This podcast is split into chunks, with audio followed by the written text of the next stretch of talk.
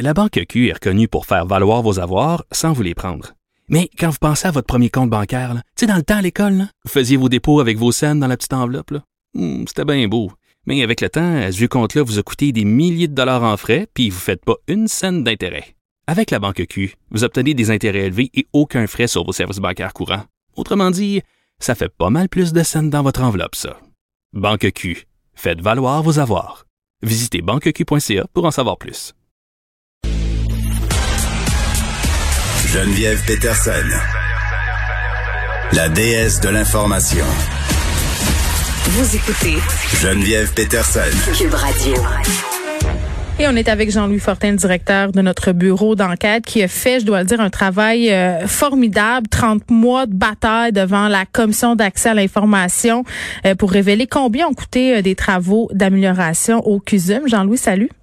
Bonjour Geneviève. Écoute, ce sont quand même des coûts faramineux. Là. Commençons par ça. Oui. il y a deux, deux les, deux plus gros hôpitaux du Québec, hein, c'est bon de le rappeler, sont gérés en PPP, partenariat public-privé, c'est-à-dire que on a confié des mandats de 25-30 ans à des entreprises privées, c'est une lavalin dans le cas du CUSUM, pour qu'ils construisent pour nous l'hôpital, puis après ça, ben, qu'ils gèrent. Donc, euh, quand il y a une prise de courant à changer, quand il y a une poignée de porte à changer, quand il y a une salle à mm. construire, c'est eux qui le font, puis euh, ils nous envoient la facture éventuellement.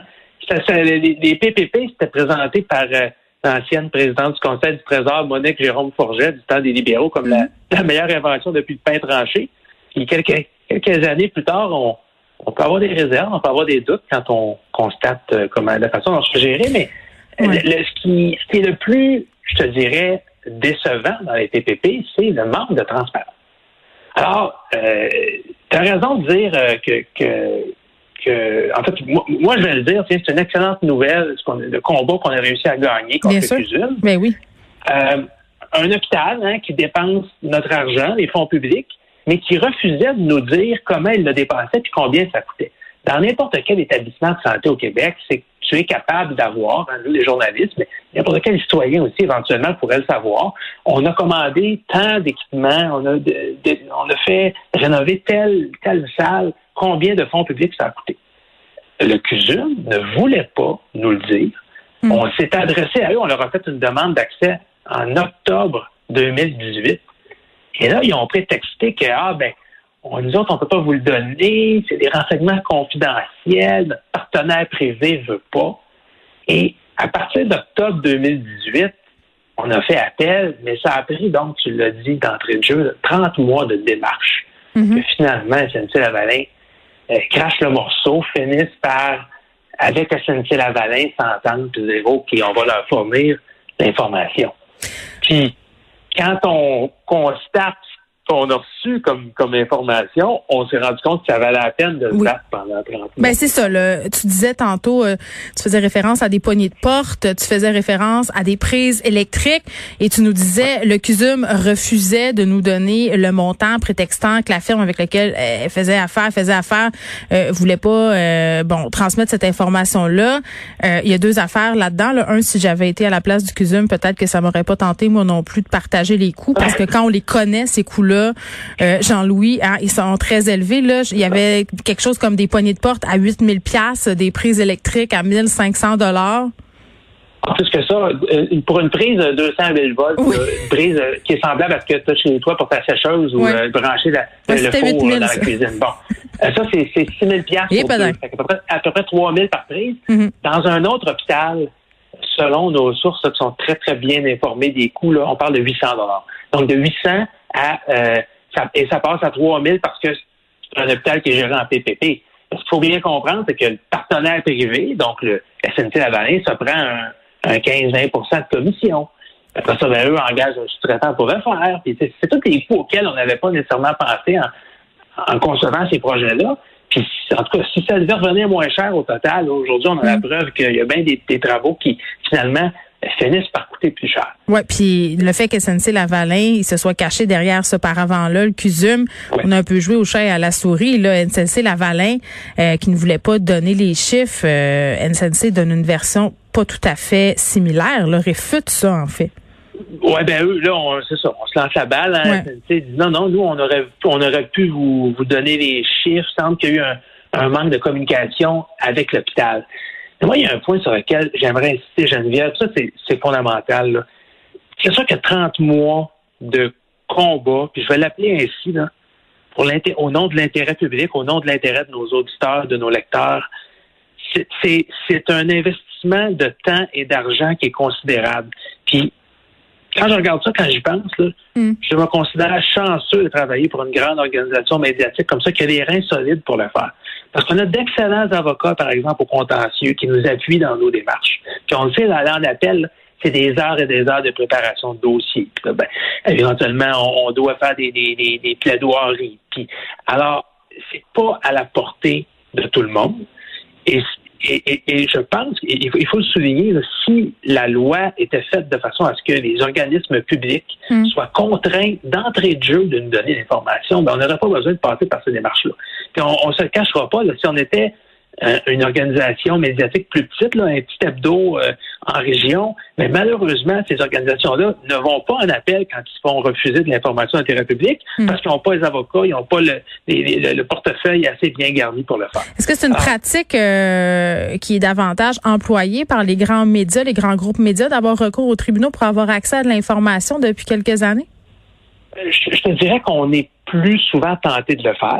Pourquoi? Mais là, il faut choisir nos combats parce qu'on ne pourrait pas tout contester. La Ah, plupart des demandes d'accès à l'information qu'on fait euh, reçoivent une réponse, mais il y a quand même une quantité non négligeable là, que on se fait dire non, puis il y en a qu'on laisse passer, puis il y en a qu'on choisit, c'est un combat qu'on va mener. Mm. Puis il y a- il y a même un dossier, euh, Geneviève, on est en course, on est, on est allé jusqu'en Cour suprême. La Cour suprême nous a entendu l'automne passé, on attend une décision. Ça fait à peu près six mois. Ça- on sait que ça peut être plus long, mais c'est un dossier aussi comme ça qui traîne depuis trois, quatre ans. Puis, en tout cas, on, on- on va les mener, ces batailles-là. Je, je Mm. pense que c'est important de le dire pour les gouvernements ou des organismes publics qui seraient tentés de nous en cacher là, de, l'information. Nous, on travaille pour les contribuables, on travaille pour l'intérêt public. Puis quand vous dépensez trois puis quatre fois le prix pour construire une prise électrique, ben, on va tout faire pour être capable de, de, de le, de le montrer publiquement, même si vous, si vous refusez. Écoute, ça n'a aucun sens. Des factures cachées pendant trois ans. On parle de remplacement de porte pour 33 000 alors qu'on gratte nos scènes, euh, qu'on la pandémie nous a planché, euh, nous, a, nous a plongé dans une récession. Euh, c'est sûr que c'est révoltant pour le public de savoir que notre argent est parfois bien mal géré. Euh, un des principaux acteurs euh, du scandale du Centre universitaire de santé McGill, le CUSUM, là, a été contraint par ailleurs de remettre 6 millions de dollars euh, qu'il a reçus en pot de vin. Ben, euh, c'était euh, Yanaï Elbaz, là, Ouais. euh, qui a été, euh, bon, euh, on le sait, lui, il avait été identifié dès le début comme un des, des- des participants à ce stratagème-là, de par le, le, le, le rôle qu'il avait. Puis, c'est pas le seul. hein. Bon, Pierre Duhem, l'ancien patron de Cynthia Valin, avait, avait plaidé coupable aussi. Puis, bon, euh, éventuellement, ça a été... Euh, euh, M. Elbaz avait de l'argent donc qui a été rapatrié, notamment en Suisse, autrement. Bon, c'est une victoire pour les, les contribuables québécois en quelque sorte. hein. C'est un pot de vin. C'est de l'argent qui avait été versé euh, de façon de façon illégitime. faut bien se rappeler aussi le SNC Lavalin, donc qui gère un des plus gros hôpitaux au Québec. C'est une entreprise qui n'a pas une feuille de route euh, sans tâche, là, bien au contraire. Tu parles de, tu parles de Elbaz, là, mais SNC Lavalin, ils ont déjà été bannis par la Banque mondiale pendant dix ans pour des irrégularités dans des projets euh, au Bangladesh et au Cambodge, en Asie. C'est eux qui étaient derrière le versement du, du, du fameux pot de vin de 22 millions au CUSUM. Euh, Alors, c'est une en tout cas, c'est une entreprise euh, voilà, qui il y a beaucoup de questions éthiques qui sont soulevées à chaque fois qu'on en parle, même si on nous dit qu'on a fait le ménage, que ce n'est plus l'ancien. permets-moi d'en douter. là.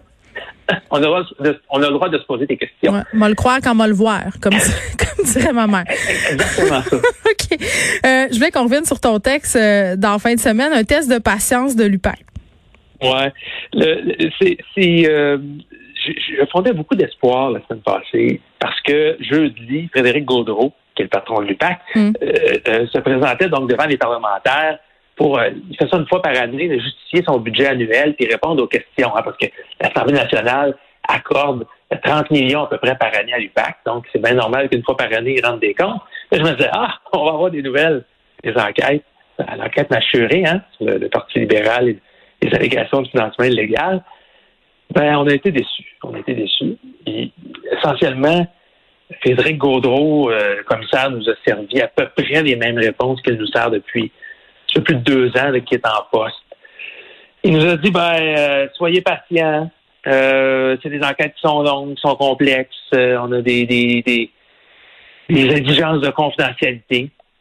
Mais c'est un peu c'est un peu décourageant. Puis même, je, j'ai trouvé ça drôle parce que quand Alexandre Leduc de Québec Saint-Dal lui a demandé, il a dit Ma fille, elle a trois ans. Est-ce que tu pensais que quand elle va rentrer au secondaire, donc peut-être dans dix ans, on va en avoir des nouvelles de ma chérie? Et Frédéric Gaudreau n'était même pas capable de lui assurer. Mais ben voyons donc. Mais on fondait pas beaucoup d'espoir. Il me semble que la dernière fois qu'on s'était parlé de lui, tu disais que c'était l'homme de la situation pour faire changer les affaires. J'ai-tu euh, une distorsion de mémoire? Oui. Écoute, Frédéric Gaudreau, euh, euh, tout le monde n'en vit que du bien. C'est un, gestionnaire, je pense, qui est aimé de ses, de ses troupes. C'est mm. un, c'est un, patron de l'UPAC euh, qui, qui, bon, euh, qui, a plein de qualités. la question peut-être qu'il faut se poser, je pense, c'est est-ce que c'est est-ce que c'est réaliste de, de mener des enquêtes sur la corruption avec le fardeau de preuves qu'on impose présentement? Puis on pourrait on pourrait là, en, débattre pendant une heure, mais faire une preuve hors de tout doute raisonnable qu'une entente de corruption en deux parties, c'est extrêmement difficile. Puis on, le constate, c'est Machuré, c'est une enquête qui a débuté en 2014. Ça fait sept ans. il y en a une autre enquête là, dans le cas de Blainville, j'écrivais là-dessus il y a quelques semaines, là aussi, là, démarré en 2014-2015. Puis là, on, on, venait de présenter une requête à la Cour parce qu'on venait de découvrir qu'il y avait de l'argent qui était produit de la criminalité, semble-t-il, six, sept ans plus tard. Est-ce que c'est normal qu'on fasse traîner ça pendant 6-7 ans? Parce que même Christine Saint-Pierre, la députée libérale, le disait la semaine passée, pendant ce temps-là, il y a des réputations qui sont entachées, euh, des carrières qui sont en jeu. Euh, il, faut, il faut comprendre, il faut accepter, on dirait, comme société, que une enquête pour.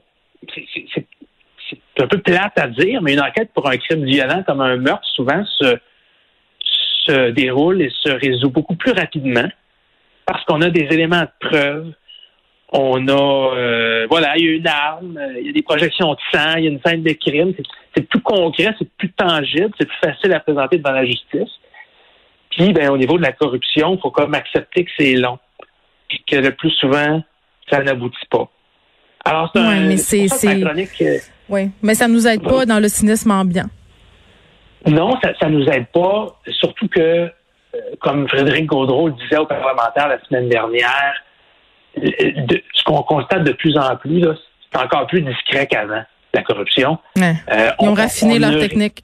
Oui, on ne, risque pas, comme, euh, comme on le voyait sur les images de la commission Charbonneau, de revoir de sitôt des, des mafieux qui s'échangent ou qui comptent les liasses euh, d'argent comptable de la ristourne des entrepreneurs captés sur caméra cachée.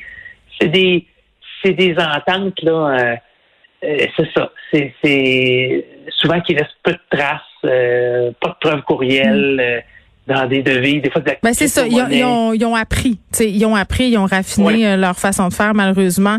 Et bon, c'est clair que, que ça prend du temps à faire la preuve de ça. Jean-Louis Fortin, merci, qui est directeur du bureau d'enquête. On va continuer à lire votre travail dans le journal évidemment.